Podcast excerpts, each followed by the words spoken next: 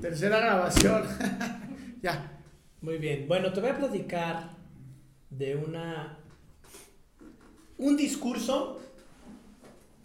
Yo creo que nunca se ha igualado ese discurso. Ah, ya sé quién. No, no, te aseguro que no. No tuvo un sueño. No, no, no, no, no, no tuvo un sueño. Ok. No se ha igualado por la brevedad del discurso, Ah, ok. por la brevedad del contenido. Ok. ¿Sí? Te voy a, a platicar. Estamos hablando de principio de los años 90. Ok. ¿Sí? Sí. Principio de los años 90, cuando más madura estaba ya la lucha entre dos consolas de video muy famosas, el Nintendo y El Play. el Sega. Ah, el Sega. El PlayStation Ah, ok.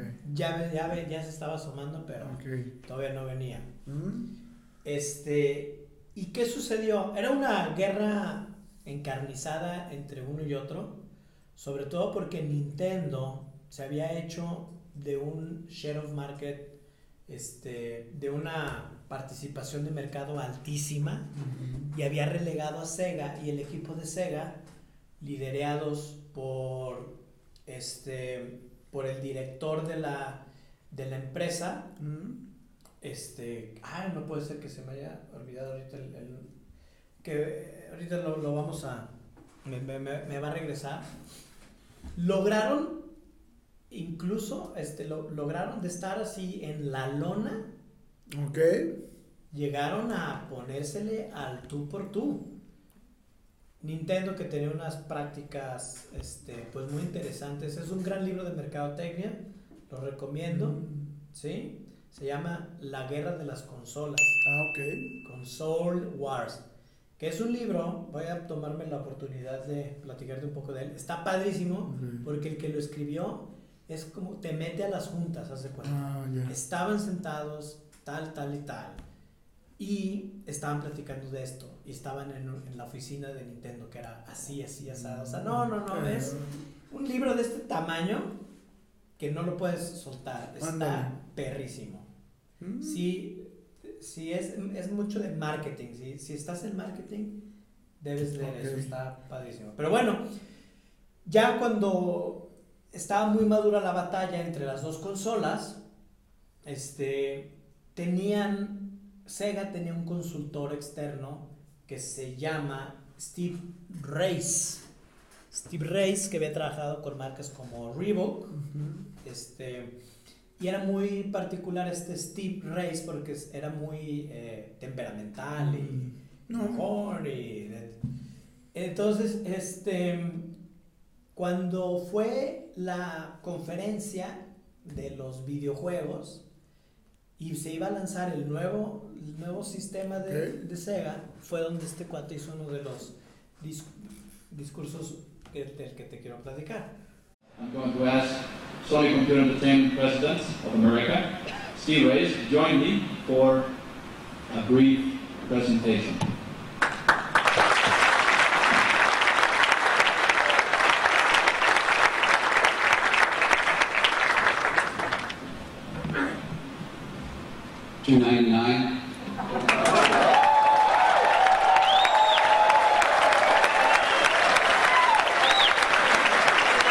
Porque lo único que hizo, porque él sabía que era lo que quería escuchar la gente. Entonces, después de toda la expectativa que se generó alrededor del lanzamiento de esta nueva versión del, del Sega y toda la cosa, se sube este cuate y lo único que dice es, o sea, ni hola, ni buenas tardes, ni nada. Lo único que dice es cuánto va a costar. Y se baja. Y ya, dice. Después ya que le preguntan, ¿no? O sea, dice el precio. El precio. Y se baja. Y eso es lo único que querían saber. Mm. Ya todo lo demás ya lo saben, ya nos espiaron, la prensa ya publicó todo. Lo único que nadie sabe es el precio. Entonces me subo y lo digo y ya vámonos. Y eso hizo. Era un tipo con pánico escénico, estoy seguro. O sea, era un, este, y ya. Esa fue la gran conferencia que todo el mundo está esperando. Se subió, dijo el precio, vámonos. Ok, Concreto. concreto. Menos es más. Menos es más. Menos es más. Oye, fíjate que. Me- no, bueno, me. me que mi mente explota. Ah, sí. Ah, si alguien escucha que alguien. No, fui yo, fui yo, fui yo. fui yo. Oye, este. ¿Qué pasó? Ah, el caso es que me hiciste pensar en varias cosas. Uno, cuando yo enseño a las personas a hablar en público, entramos a una zona que se llama de estructura del discurso u organizaciones lógicas de los discursos. No sé si te ha tocado platicar con alguna persona que se pierde en la plática Sí, claro. o que de repente voltee y te diga, ah, este... ¿Qué te eh, estaba diciendo? no, fíjate que las licuadoras están baratas. Y tú, "Mm, ¿Sí? Y tú hablando de los choques, ¿no? Entonces, yo me he dado cuenta de, de- de algunas variables. Uno, si es humanista y es abogado, habla más. Si es ingeniero, habla menos. Si es eh, persona adulta, habla más. Si es persona joven, habla menos. ¿no? Entonces, aquí lo interesante sería ver quién tiene más impacto y por qué. Entonces yo pienso que, el, eh, que menos es más en el discurso. Entonces, eh, y también yo creo que, que, como dicen, todo lo que uses puede ser utilizado en tu contra. Entonces, mientras menos hables, pues también puede ser que, que, que- que te cuides más, ¿no? Pero también ahorita me acordé que hay un video muy bueno de un concierto de 8 segundos en Japón y de verdad dura 8 segundos y no sabes cómo se abarrotó el lugar de, este, de, de- de personas por Ujú. 8 segundos de un grupo. Entonces, creo que como estrategia mercadológica puede ser muy La interesante. escasez es una buena estrategia mercadológica. Por supuesto, por supuesto. Si no hablemos de Supreme, que será yo creo para otro, otro caso. O no hablemos de gasolina, Pero sí, tienes o razón. de o sea, medicinas. el ser concreto está aplicando la misma teoría de la escasez, ¿no? Del menos es más. claro. Y también te encarece. O sea, que haya menos también encarece Siempre. la situación, ¿no? Oye, por ejemplo, es cuando dicen en las juntas, este cuate es de pocas palabras, ¿no? Sí, pero es certero. O sea, va a hablar cuando tenga que hablar y va a decir lo que tiene que decir, ¿no? Y también, por ejemplo, las personas que son calladas, que en la sociedad las vemos mal, como, oye, es que es muy tímido, es como muy introvertido, como que, como que no lo veo así, que empuje. Y a ver, por el otro lado, puede ser personas muy observadoras, muy analíticas eh, y muy esenciales, muy que saquen la esencia del punto en lugar de estar revoloteando en todo esto, ¿no? Sí, claro, al contrario, hasta las personas que empiezan a enrollar y todo eso, o sea, tú lo único que quieres es que paren. Ahora, también hay que ver el contexto y ahí no sé, tú qué pensarás. Porque, por ejemplo, yo para contestar mails, lo escrito, soy súper concreto y la gente se enoja conmigo. Porque le dice, oiga, licenciado, no sé qué, ¿podemos cambiar la sesión de día? Y yo contesto, sí. Y mando el mail. Pues no necesitas más. Y me dicen, ¿pero por qué no contestó? Estimada licenciada, qué gusto saber de usted, tal. Entonces, yo la Por verdad supuesto, no habrá ningún problema. es que yo sí aviso a la gente que soy muy concreto en la parte escrita, pero también el WhatsApp me trae problemas, ¿eh? Porque eh, soy ideográfico. Entonces, con dos palabras, de repente pienso que las personas están eh, pensando lo mismo que yo.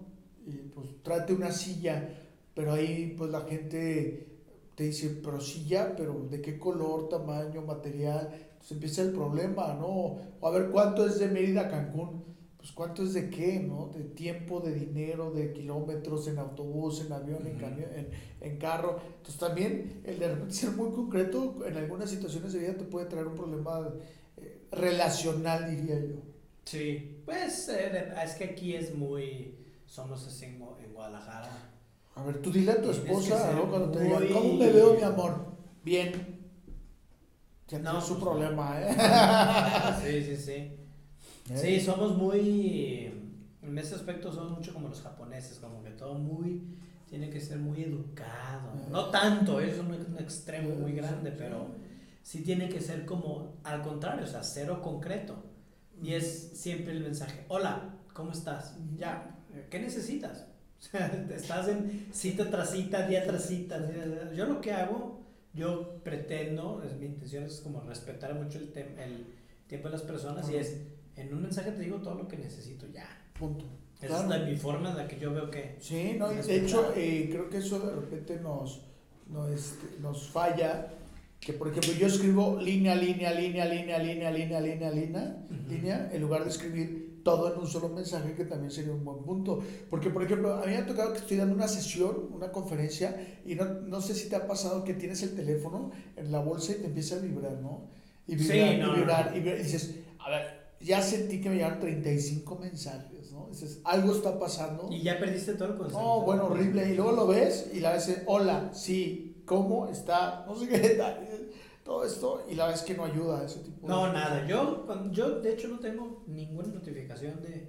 Pero más que notificaciones que no me importan, como LinkedIn, por ejemplo. por ejemplo. Ándale, sí. Digo, no es que no me importe, pero yo sé que no son urgentes. Entonces, este, porque cuando estás en una reunión y estás atendiendo otra cosa, uno, es pésima educación, para empezar, y dos, este, te va a generar una ansiedad, porque se- la enfermedad de este momento es que quieres hacer todo al mismo tiempo, y es imposible. Entonces, ni vas a contestar bien tus mensajes, ni tus mails, ni vas a quedar bien, este, con la persona que estás, que es a quien le tienes que mostrar toda tu, tu atención y tu educación en O sea, es que, por ejemplo, un problema de los smartwatch es justamente que a mí me ha pasado personas en juntas que traen el, el- el reloj y, y les llega el mensaje y están así. No, eso es terrible. Y entonces terrible. el mensaje no verbal que te están mandando es como de, hey, Sí, claro. apúrate, ¿no? Y, y, a ver, está viendo sus mensajes y tú crees que está viendo la hora. Entonces Uy, te pero- apura. Y es t- tremendo. No, y te, te, te hace sentirte, ma- a mí me hace sentir mal respecto a la otra persona, se me hace que es falta de seriedad de la, de la otra persona. Oye, Y si me está intentando vender algo, creo que ya no va por ahí. el otro día, digo, y esto yo lo pondría mucho en consideración, alguien eh, me comentaba que era como muy abierto en su vida, ¿no? Muy de, pues de decir todo, ¿no? Oye, es que mañana voy a ir a comer con fulanito a las 3 y tengo esto y me voy a cambiar de trabajo y hago y esto. Hasta gano tanto dinero, ¿no? Y este, y que bueno, pues qué padre, yo creo que por un lado es muy bueno como que ser muy transparente en muchas cosas, pero la información es poder. Entonces, ¿qué Sí. pasaba? Que de repente lo que él había dicho, decía, o la información que le daba a los demás, esa información se convertía en su contra. Ujú. ¿Por qué? Porque pues por la buena está padre, pero cuando ya tienes a alguien en contra de ti, un enemigo, tal, tal, tal, y que tenga todos tus datos, pues no, no está bonito, ¿no? Entonces, creo que también incluso la privacidad, que es esto de, oye, no tengo por qué decirle todo a todas las personas de mí, creo que también es algo valioso en ese sentido, ¿no? Entonces, ¿dónde vas a estar? ¿Dónde vas a salir? Etcétera. Eso es algo importante. Entonces, si yo supiera, por ejemplo, dónde va a estar mi actriz favorita, por dónde va a andar Jennifer Aniston, fácilmente me podría volver un stalker de ella, ¿no? O sea, porque tengo la información. de- Y de. Exacto, entonces, pues mira, yo me quedo con que menos es más y hay que, eh, y creo que como estrategia mercadológica, el ir soltando poquito a poquito la información tiene, tiene grandes ventajas, ¿no? Desde la activación, la motivación, la emoción con el público, hasta, a ver, digo, lo que tenemos que informar es, es esto y ya, ¿no? Así es.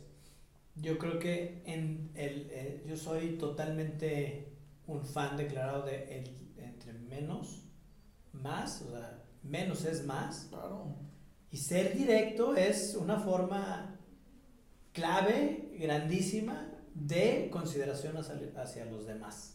Exactamente. Mira, por eso no podemos decir en este programa que Carlos vive en Solares, condominio Birmania, casa número 32. Ahí lo pueden encontrar. Los fines de semana le gusta ir a Andares. No hay que decir. No. Ahí hay que un montón de marcas, ¿eh? Pero bueno. Sí, ahí está. Pum. Bueno, Vámonos. gracias.